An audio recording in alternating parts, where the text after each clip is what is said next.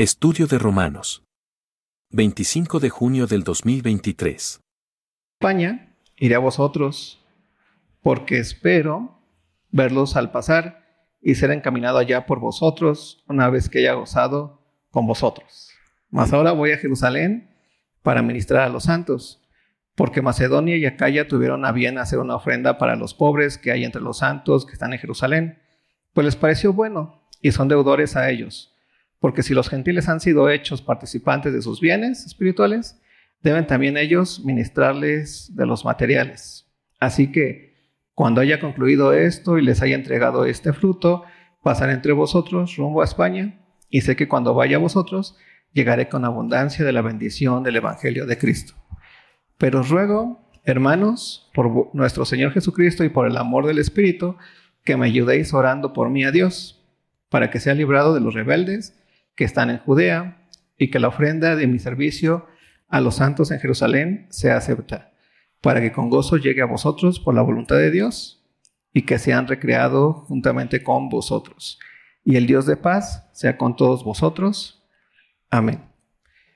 Hemos estado observando los últimos dos capítulos, 14 y 15, cómo es que funciona la iglesia como un organismo vivo, ¿no?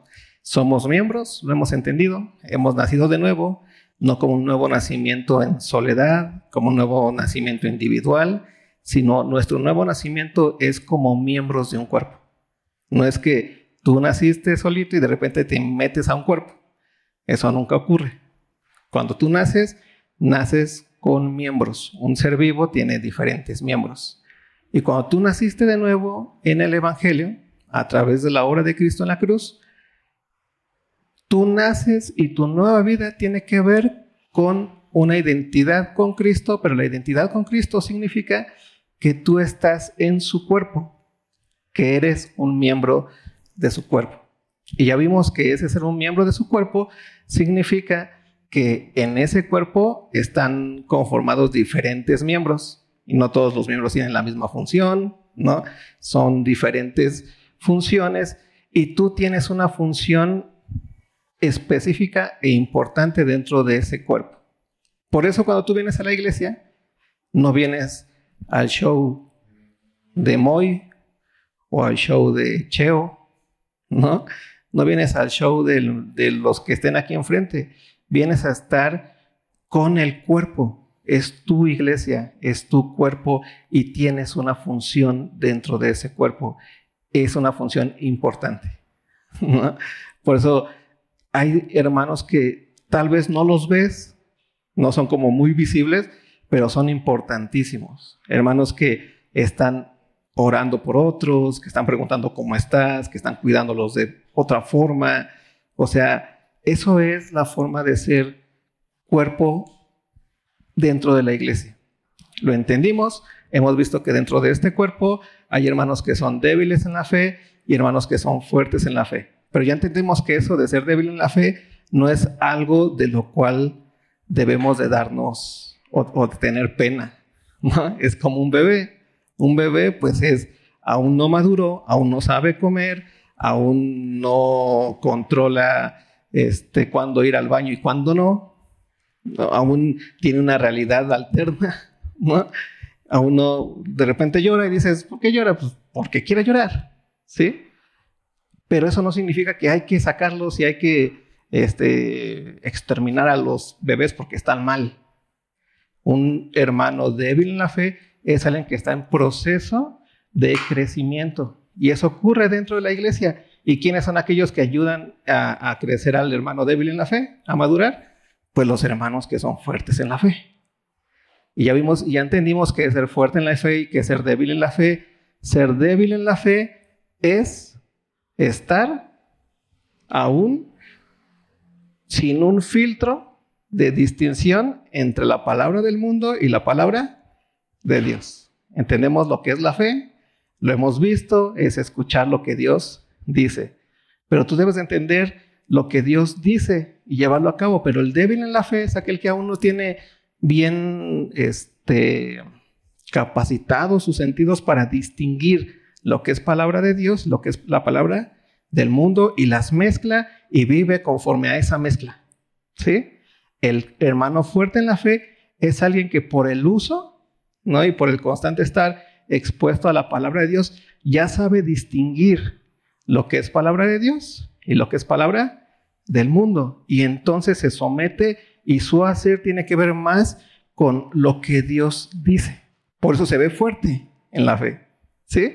Entonces, esto es muy importante para poderlo entender, porque lo que sigue dentro de lo que Pablo, de lo que leímos ahorita en el final del capítulo 15, es cómo el fuerte en la fe y los hermanos que están entendiendo y están creciendo saben que la iglesia es un lugar en donde se deja la vida. Pablo lo vivió, dejó ahí la vida. Los otros hermanos lo vivieron, dejaban la vida como había hermanos pobres, ¿no? ¿Y qué hacían las otras iglesias? Ayudaban a los hermanos pobres. ¿Cuántos de aquí tienen mucho dinero? ¿Qué pueden decir? Yo puedo mantenerlos a ustedes. ¿Cuántos de aquí tienen que trabajar para subsistir? No es sencillo. Si tú quisieras ayudar a un hermano que no tiene dinero, ¿qué tiene que pasar con tu economía?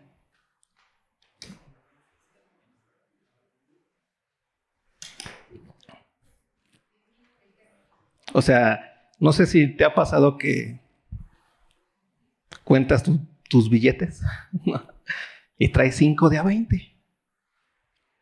Y esos 5 de a 20 te dan un total de 100 pesitos. Y yo, tú dices, bueno, estos 100 pesitos van a ser para mis mis cinco taquitos de la semana. ¿No? Y ahí lo pones. Si, si es que eres organizado financieramente. Y de repente ves a un hermano que tiene una necesidad. ¿A cuántos les ha pasado que sacan esos cinco pesitos, esos cinco billetes, se los dan al hermano y de repente van caminando a su casa y están otra vez ahí esos cinco billetes? ¿Les ha pasado eso alguna vez? ¿Eso qué significa? Que ya no vas a tener esos cinco billetes, que ya son de otro, y que no vas a tener esos cinco taquitos. ¿Eso qué significa? Que tú diste algo, que te despojaste de algo para el bien de quién? De otro. Ese es el punto de lo que la iglesia es y hace. Cuando entendemos que somos miembros de un mismo cuerpo, el ser miembros de un mismo cuerpo no es una idea romántica de, ay, qué bonito nos vemos aquí, mira, sí somos el cuerpo, ¿no? Y ve qué bonito, no, es un servir al otro. El, la mano tiene sentido, ¿por qué? ¿Por qué la mano tiene sentido en tu cuerpo? ¿A qué ayuda? Pues porque te es útil, ¿no? El ojo ¿Para qué tenemos ojo? Porque nos es útil. Las patas. O sea, las de gallo también. O sea, tenemos pies porque y, y, los queremos, aunque a veces no los cuidemos tanto, porque no son útiles. Todo nuestro cuerpo es útil y se encuentra al servicio de qué? Del cuerpo mismo y se desgasta en el servicio del qué? Del mismo cuerpo. Y eso es muy importantísimo que lo tengamos en cuenta, porque si estamos entendiendo lo que es el cuerpo, necesitamos entender que si eres miembro de este cuerpo, estás puesto para desgastarte. Y es lo que Pablo ora en esta última parte, en el capítulo 15, cuando les dice, oren por mí para ir a, a, a ustedes y en el versículo dice que va a pasar a dejar una ofrenda para los hermanos pobres que hay entre los santos que están en Jerusalén. Si te das cuenta de, de la conciencia de cuerpo que tenía Pablo y de cómo para él el cuerpo se, se cuida todo el tiempo. Y él es uno de esos mensajeros en donde va a llevar bendición a los hermanos pobres que están en Jerusalén. No es así como que, bueno, sí, por eso la Biblia dice, bueno, está padre, tal vez un hermano te dice que tiene necesidad y tú le dices, ah, sí, déjame oro por ti, hermano. Y tú teniendo no le das nada. ¿Qué dice el apóstol? pues eres peor que un incrédulo. Porque no estás entendiendo lo que es ser cuerpo. Por eso algo importante con lo que vamos a terminar hoy, Romanos, es tratar de entender que la vida de la iglesia no es una vida de show, no es una vida en donde yo vengo a sacar mis traumas este, de narcisista, no es una vida en donde yo vengo aquí a ver qué me dan, sino es un lugar en donde se da la vida. Y es la única forma en la que crece el cuerpo de Cristo. No crece con actividades, no crece con grandes proyectos, ni grandes lugares, ni grandes pantallas, ni grande música, ni predicadores espectaculares que alimentan tu emoción. No crece con eso el cuerpo real de Cristo. El cuerpo real de Cristo crece con la conciencia de que cada uno de los que estamos aquí hemos sido puestos por Dios para despojarnos para la bendición de quién? Del cuerpo de Cristo. En este caso es del otro. Así como tu propio cuerpo funciona para ti mismo. El cuerpo de Cristo funciona para Cristo mismo y tú eres miembro de él. Por eso el que estés aquí y el que voltees a ver a tus hermanos son tuyos y están a tu cuidado. Eso es el cuerpo de Cristo. Y por eso Pablo se, se, deja en las manos de los romanos y les dice sus planes. Nunca llegó Pablo a Roma, ¿no? Lo agarraron antes y lo mataron. Pero el, eh, eh, bueno, sí llegó, pero encarcelado, por decirlo así.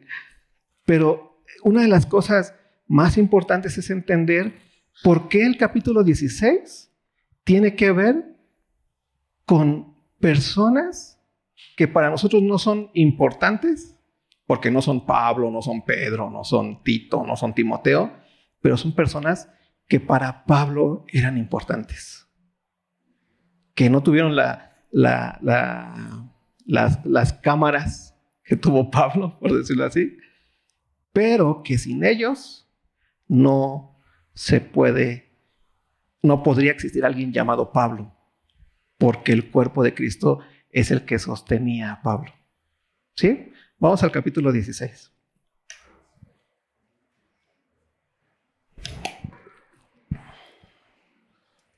Ven lo que comienza diciéndole Pablo. Ya está en, las, ya está en, las, los saludos personales, ya está terminando. Dice, les recomiendo además nuestra hermana Febe, la cual es diaconisa de la iglesia en Sencrea, que la recibáis en el Señor como es digno de los santos, y que la ayudéis en cualquier cosa en que necesite de vosotros, porque ella ha ayudado a muchos y a mí mismo. Ahí tenemos un miembro funcional. El miembro funcional de la iglesia. Es alguien que es útil para la edificación de otros. Eso es ser alguien que entiende que ha nacido de nuevo Ve lo que sigue diciendo. Febe, acuérdate mucho de Febe. Saludad a Priscila y Aquila, mis colaboradores en Cristo, que expusieron su vida por mí, a los cuales no solo yo doy gracias, sino también todas las iglesias de los gentiles. ¿Hasta dónde llegó Priscila y Aquila? ¿Qué hizo? Expuso su vida por Pablo. ¿Qué es exponer la vida?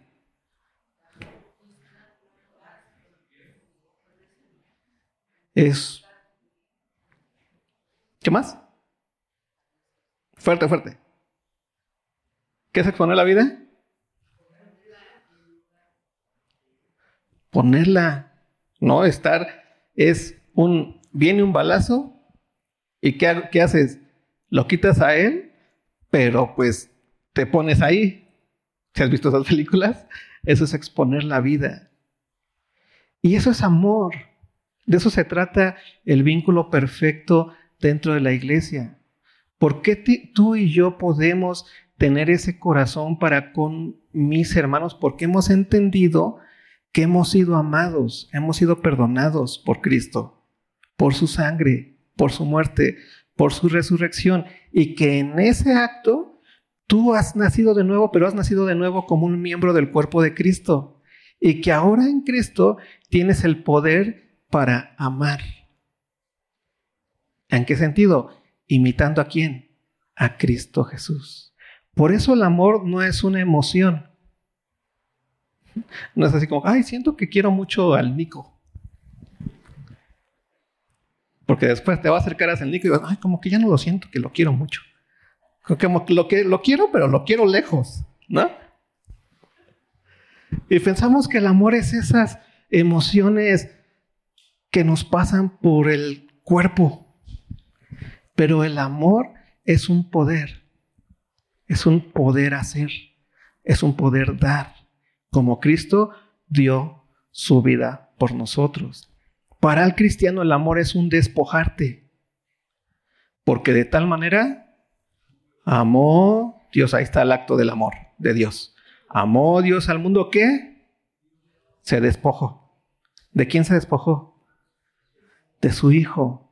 En Filipenses 2, ¿qué nos enseña? Tengamos el mismo sentir que hubo también en Cristo Jesús, que siendo en forma de Dios que hizo Cristo, no se aferró a ser igual a Dios como cosa que nos, eh, no estimó ser igual a Dios como cosa que aferrarse, o al revés, pero es lo mismo, sino que se despojó a sí mismo. El amor para el cristiano es un despojo. Por eso cuando tú como cristiano, tú eres el primero que puedes ayudar a tu hermano que tiene necesidad porque tienes la capacidad de despojarte. De decir, va, no me como esos cinco taquitos.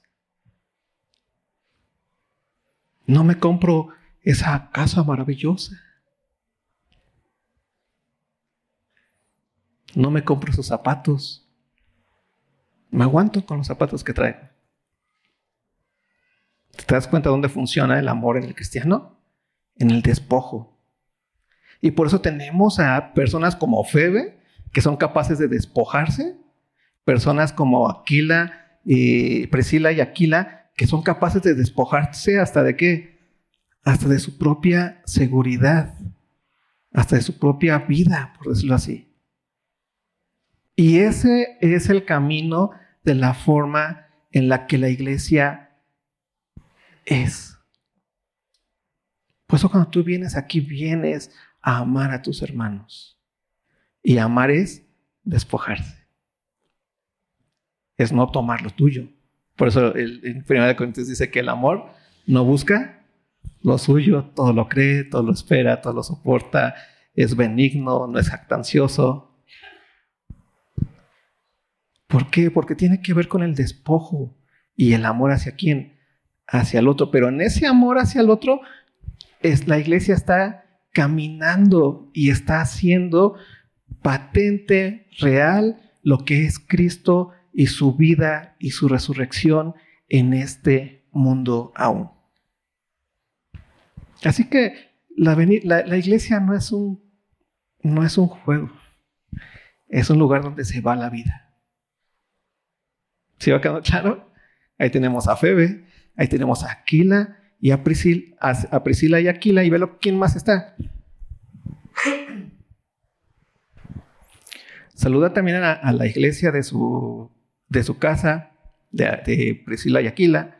Saludad a, Peneto, amado mío, que es el primer fruto de Acaya para Cristo. Allá está el fruto durmiéndose, pero ese fue uno de los frutos de Mérida, ¿no? Pero sabes, es una de las bendiciones el, mirar lo que el despojo trae como consecuencia. Porque en tanto que el despojo es amor, ¿qué es lo que va a traer? Ese corazón de decir, va, pues hoy tal vez voy a dejar de ir al gym y voy a buscar que Él conozca de Cristo o ayudarle en esto tiene que ver con despojo una y otra vez. Y el despojo produce amor y produce frutos. ¿Sí? Es bendición el despojo, porque el despojo tiene que ver con el amor. Ve lo que sigue diciendo. Saludad a María, la cual ha trabajado mucho entre vosotros.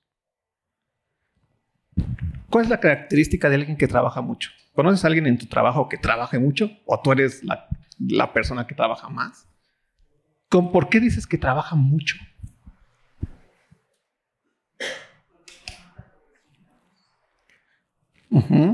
¿Qué más?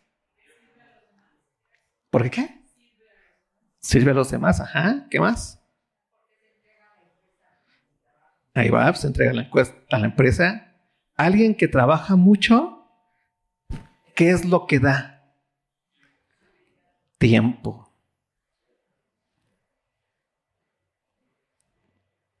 ¿Se te das cuenta? Y alguien que trabaja mucho se vuelve esclavo de qué? de ese trabajo en el cual se encuentra. Y lo puede hacer para bien y que puede tener muy buenos resultados y puede tener grandes cosas y lograr grandes cosas, claro. Pero el trabajar mucho significa estar enfocado en una sola cosa, mucho ¿qué? Tiempo. Y el tiempo para nosotros, según como buenos capitalistas que somos, ¿qué dice el dogma? El tiempo es ¿Qué? Oro o el tiempo es ya más refinado, dinero. Y dentro de la iglesia también nos pasa así. De repente estamos acá nosotros y para estar acá, ¿qué tenemos que hacer?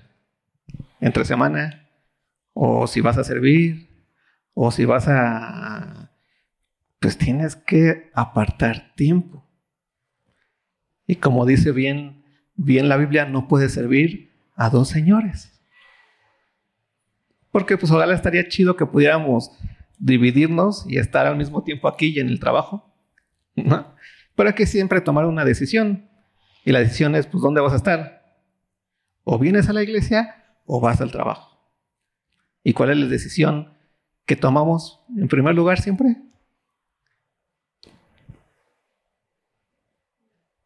Ir al trabajo. ¿Por qué?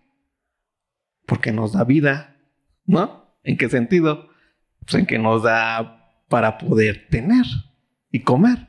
Si no, pues ¿cómo vengo después, hermano? No me quiero morir de hambre.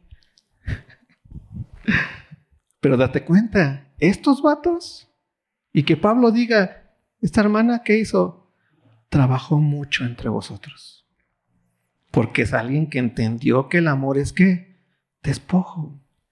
Y es obvio, si tú vas a estar en la iglesia y vas a servir en la iglesia y vas a, y vas a hacer de edificación en la iglesia, por obvias razones vas a trabajar más y te tienes que despojar de las otras cosas.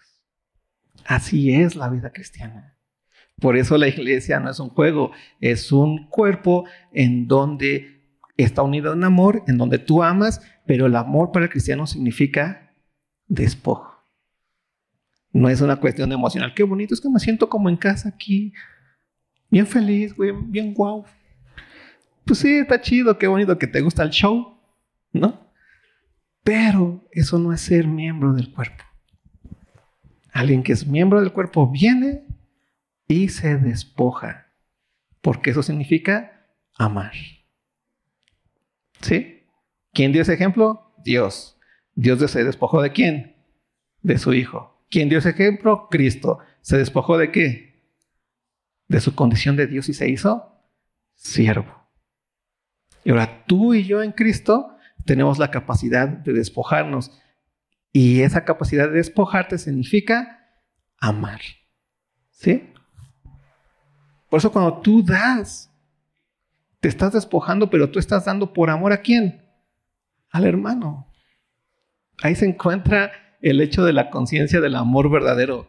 Yo me despojo, sé, me duele, sé que no voy a comprar mis tenis, sé que no voy a tener esa super, ese superpuesto porque ese puesto necesita que yo esté ahí completamente y olvidarme de otras cosas y de todo, pero necesito amar a quién? A mi hermano. Y me voy a despojar de todo eso. Y el despojo es algo bien complicado, ¿sí o no? Duele, no es sencillo. No es sencillo tomar la decisión de no tener eso que tanto quieres o de, o de ya no tener eso que por lo cual tanto trabajaste con el sueño que tenías. ¿Sí? Sigamos. Saludad Andrónico, Yahunias, mis parientes y mis compañeros de prisiones. Despojo otra vez ahí. Los cuales son muy estimados entre los apóstoles y que también fueron antes de mí en Cristo. Saludad a Amplias, amado mío en el Señor. Saludad a Urbano, nuestro colaborador en Cristo Jesús, y a Estaquis, amado mío. Saludad a Peles, aprobado en Cristo. Saludad a los de la casa de Aristóbulo. Saludad a Herodión, mi pariente. Saludad a los de la casa de Narciso, los cuales están en el Señor.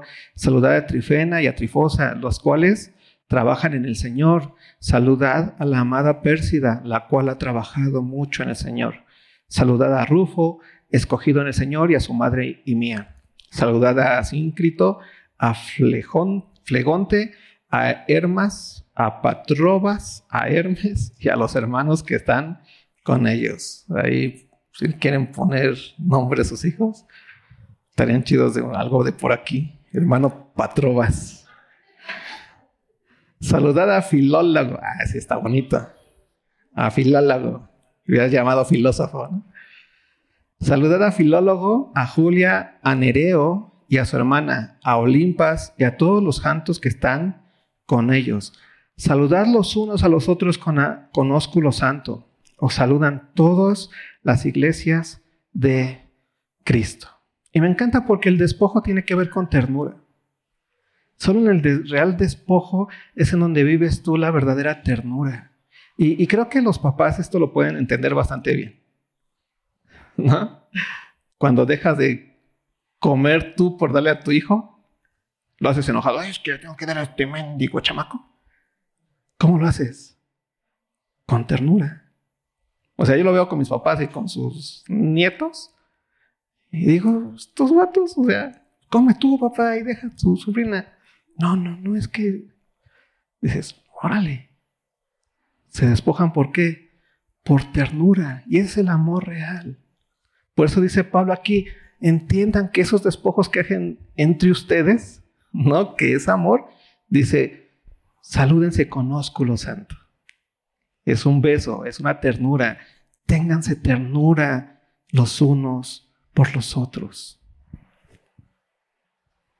¿Sí? Y ahí se encuentra la verdadera ternura, el verdadero amor, el verdadero sentir ese, ese, ese gozo de ver a tus hermanos.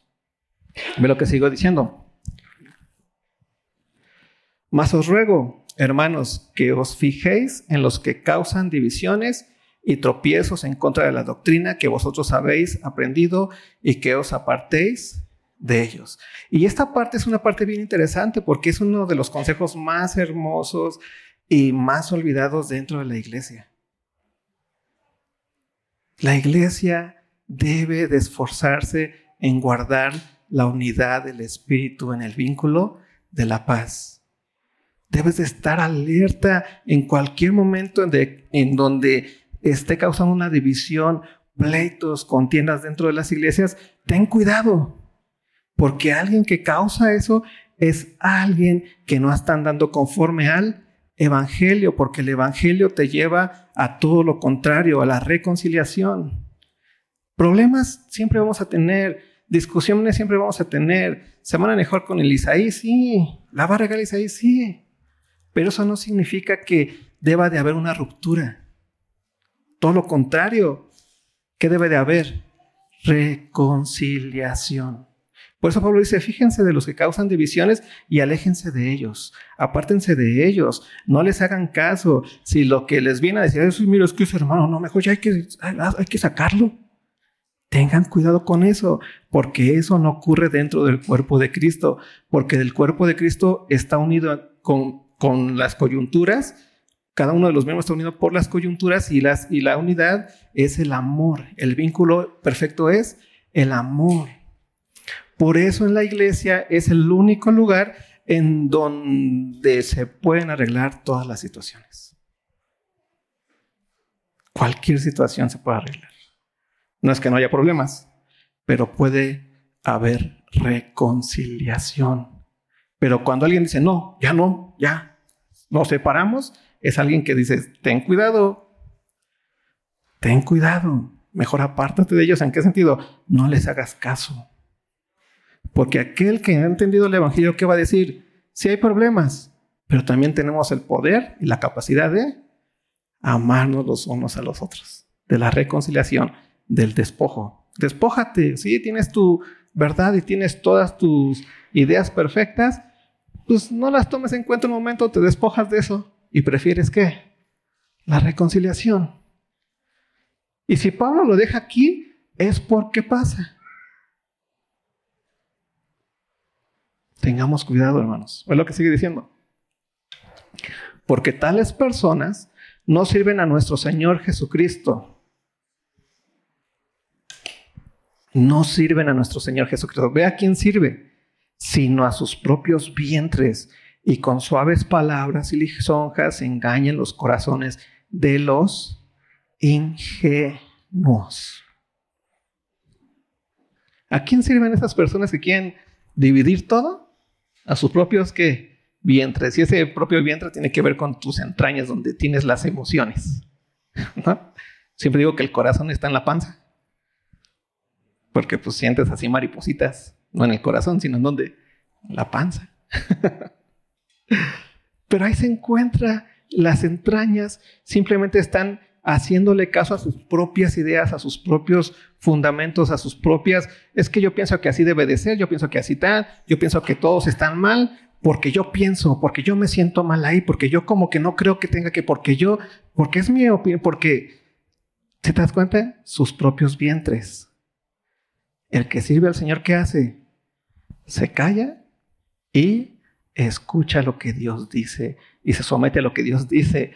Y Dios dice en toda la escritura que nos debemos de amar los unos a los otros y que nos podemos perdonar los unos a nosotros y que el amor es ese despojo y que nos podemos cuidar y que nos podemos amar con ternura. ¿Sí? Esto es muy importante, tener mucho cuidado porque hay quienes sirven a sus propios vientres. ¿Y quiénes son los, que, los primeros que caen? Los ingenuos o los débiles en la fe. Aquellos que aún no saben distinguir de lo que es palabra de Dios y lo que es palabra del mundo. Y entonces lo siguen y se arma el desbarajuste. Y en lugar de que la iglesia sea ese lugar en donde tú vienes a despojarte en amor, termina siendo un campo de batalla y un campo de batalla dentro en una iglesia es lo más decadente para el Evangelio. Porque el Evangelio es reconciliación absoluta. Es Dios reconciliando al hombre en quién? En Cristo Jesús. Y por eso la iglesia, su característica perfecta es ser uno en Cristo para que el mundo vea cómo somos uno. Y entonces, ¿qué? Crea. ¿Sí? Ahí vamos. Por eso ser iglesia, eso ser miembros de, del cuerpo de Cristo. Eso es lo que nosotros queremos y por lo cual nos queremos esforzar cada domingo. No venimos a querer esforzarnos a ver qué mejor show te damos. Queremos que nos esforcemos todos y cada uno, tú desde donde estás, el lugar donde te encuentras, en que te despojes en amor, por amor, para la bendición y la edificación del otro de tu hermano y que esta iglesia luche todos los días por la reconciliación. Porque eso es mostrar el Evangelio de Cristo. Mostrar cómo Dios reconcilió al hombre en Cristo Jesús. Y si Dios nos reconcilió con Él, entonces nosotros podemos reconciliarnos entre nosotros. Ese es el hacer de la iglesia, es esto. No lo que diga Facebook en la página de Harvest. Hay que ser iglesia. Y ve lo que termina diciendo. Ya casi se libran de romanos, jóvenes. Dice, porque vuestra obediencia ha venido a ser notoria a todos, así que me gozo de vosotros, pero quiero que seáis sabios para el bien e ingenuos para el mal. Qué belleza es esto. Sabios para el bien. Esto es de, de, de, de hermanos fuertes en la fe. Alguien que sabe lo que Dios quiere y que hace, lo pone en práctica.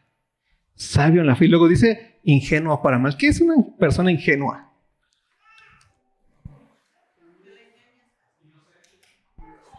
inocente. ¿Has visto a alguien ingenuo?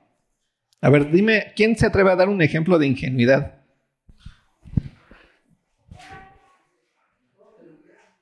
¿Eh? Todo te lo creen.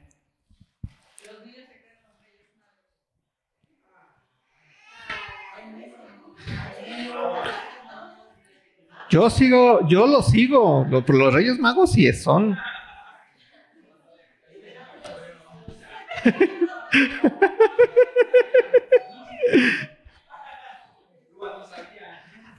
ya, de hecho, acabamos de ver realmente cómo es la ingenuidad. Eso es ingenuidad.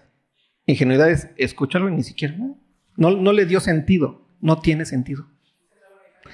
Acabamos de ver exactamente acabamos de ver exactamente lo que es la ingenuidad.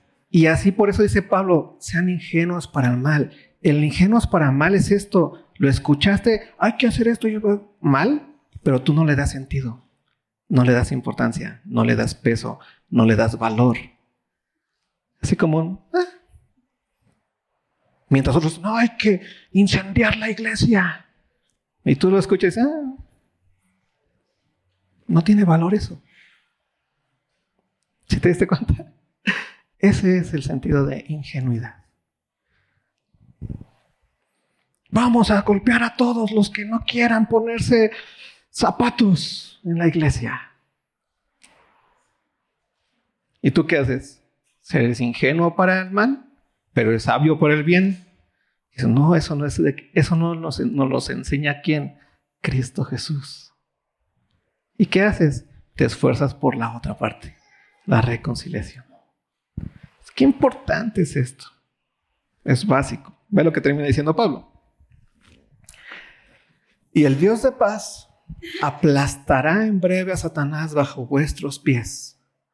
La gracia de nuestro Señor Jesucristo sea con vosotros. Este es el puente de Apocalipsis. Porque tiene todo que ver. Estamos en una lucha como iglesia. Estamos en un mundo que, es un mundo en oscuridad, un mundo que no tiene para nada luz en sí mismo, un mundo que no sabe las verdades de Dios, un mundo que ha inventado sus propios ídolos, pero sus propios ídolos los, los están machacando y, y están terminando con el mismo hombre que los inventó. Pero tú y yo, en Cristo, como cuerpo, somos esa sal y esa luz, somos ese horizonte, somos ese lugar de resguardo para este mundo que necesita paz, necesita el verdadero perdón, necesita ese amor que es el despojo. Pero estamos en esta lucha, estamos en este mundo y también los, lo que pasa en este mundo y las situaciones que pasan en este mundo por consecuencia de los ídolos de este mundo nos pegan a nosotros. O sea, si hay una devaluación, ¿cuántos de ustedes en la devaluación del 94 no sufrieron la devaluación? Nos pasa. O sea, vas a otros, otras economías, bueno, tú no lo sufriste porque ni, habías nacido, ¿eh? De veras, ya, ya estoy viejito. Entonces, pasa, hay guerras. ¿Sabes cuántas iglesias allá en Ucrania?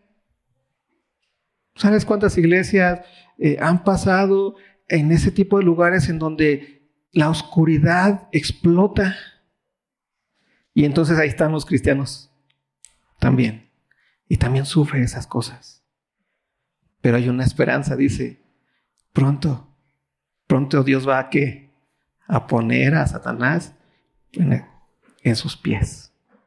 Pero mientras no pasa eso, también Pablo nos ha dejado claro, tú debes de ser luz y sal en amor, en la iglesia, porque aquí en la iglesia es el lugar en donde cuando nos esforzamos en la reconciliación y en el amor, es el lugar que da testimonio a los que están allá afuera.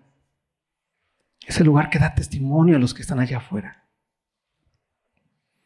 Porque tú puedes ser el mejor evangelista del mundo y salir a las, a las, a los hospitales todos los días pero odiar a todos tus hermanos de la iglesia. ¿Sabes qué? No tiene sentido. Comienza todo en donde? Aquí, como miembro del cuerpo de Cristo en el despojo. Ve lo que termina diciendo. Os saludan Timoteo, mi colaborador, y Lucio, Jasón y Sosipater. Órale, está chido. ¿eh? Mis parientes. Tenía parientes acá con nombres bien chidos. Pablo. Yo, Tercio, que escribí la epístola, os saludo en el Señor. Tercio, o sea, ahí escribiendo con lo que Pablo le, dictaba. Os saluda Gallo, hospedador mío y de toda la iglesia. Os saluda Erasto, tesorero de la ciudad, y el hermano cuarto. La gracia de nuestro Señor Jesucristo sea con todos ustedes. Y entonces aquí tenemos a la iglesia en amor, entendiendo el amor como despojo. No como, ay, siento que ese hermano como que me vibra bien ese hermano, como que lo quiero. ¿Eso qué? el amor es qué? Despojo, es cómo te das, es cómo lo llevas a cabo, cómo le sirves, cómo, cómo le edificas. Eso es el amor. Y velo cómo termina Pablo diciendo, y eso es muy importante, grábatelo, guárdatelo, grábatelo, para que recuerdes todo lo que vimos en, Romanos. Y si no lo recuerdas, creo que están grabadas las cosas, ahí búsquenlo. Recuérdenlo porque en Apocalipsis lo vamos a necesitar. Dice, y al que puede confirmaros según mi evangelio y la predicación de Jesucristo, según la revelación del misterio que se ha mantenido oculto desde tiempos eternos, pero que ha sido manifestado ahora y que por las escrituras de los profetas, según el mandamiento de Dios eterno, se ha dado a conocer a todas las gentes para que obedezcan a la fe. Aquí está hablando del Evangelio de Cristo, de lo que hizo Él. Al único y sabio Dios, sea gloria mediante Jesucristo para siempre. Amén. Y en esto se resume la vida de la iglesia cristiana. Porque ahora entendemos, cuando yo te diga y entendamos del cristiano, no, no existe el cristiano en soledad. Cuando hablamos del cristiano estamos hablando del cuerpo de Cristo. ¿Sí? Así de claro. Y en esto se resume en el hecho de que tú seas consciente de que tú le das gloria y honra a Dios todos los días de tu vida por lo que Dios hizo a través de su Hijo Jesucristo. ¿Qué hizo su Hijo Jesucristo? Vino a este mundo, pagó nuestros pecados, murió en la cruz, resucitó al tercer día, ascendió a los cielos, está sentado a la diestra del Padre y viene por nosotros. ¿Eso qué significa para nosotros? Que tenemos a un Cristo vivo y que nuestro cuerpo, el hecho de ser un, el cuerpo de Cristo, significa que todo el sentido de que tú entiendas que estás en esta iglesia y que vienen los domingos es porque Cristo vive. Por eso esto no es un club. Por esto esto es realmente el cuerpo de Cristo. Porque Él está vivo y viene por nosotros. Por eso tú puedes amar, porque Cristo vive. Por eso podemos ser uno, por eso podemos despojarnos, por eso podemos dar la vida, por eso la vida se nos va en, en la iglesia. ¿Por qué? Porque Cristo vive, porque no es una opción entre otras opciones de la tierra. Es nuestra vida. Porque has muerto y ahora Cristo es tu vida. Y cuando hablamos de que Cristo es tu vida, es que es tu vida en donde en el cuerpo de Cristo. Y que tú eres miembro de esta iglesia que está configurada en el hecho de que Dios vive absolutamente. ¿Sí? Así que no es un juego esto. Me encantaría que fuera un juego. Me encantaría que fuera una opción más de vida. Así como que para que tú elijas a ver eh, a qué club te vas o que pensemos que la iglesia es como alcohólicos anónimos, ¿no? Que te van a venir a ayudar. No, tiene que ver con una regeneración completa. ¿Sí? Cristo vive. Y la iglesia de Cristo, que somos nosotros, vivimos en Él. ¿Oramos? Señor, gracias. Gracias porque has sido bueno con nosotros. Gracias porque tú nos has llevado a través de esta carta. Gracias Dios, ayúdanos a, a comprender de forma más clara quién eres, Señor. Quién eres en nosotros y quiénes somos nosotros en ti. Que nuestra identidad, cuando decimos que nuestra identidad eres tú y que nuestra identidad es Cristo, entendamos que somos en ti, pero en el cuerpo de Cristo, Señor. Que no estamos fuera del cuerpo, sino todo lo contrario, estamos en ti, Señor. Gracias por este tiempo. Ayúdanos en el siguiente estudio, en Apocalipsis. Ayúdanos a tener claro lo que tú quieres en nuestra vida, Señor. En el precioso nombre de ti, Hijo amado. Amén.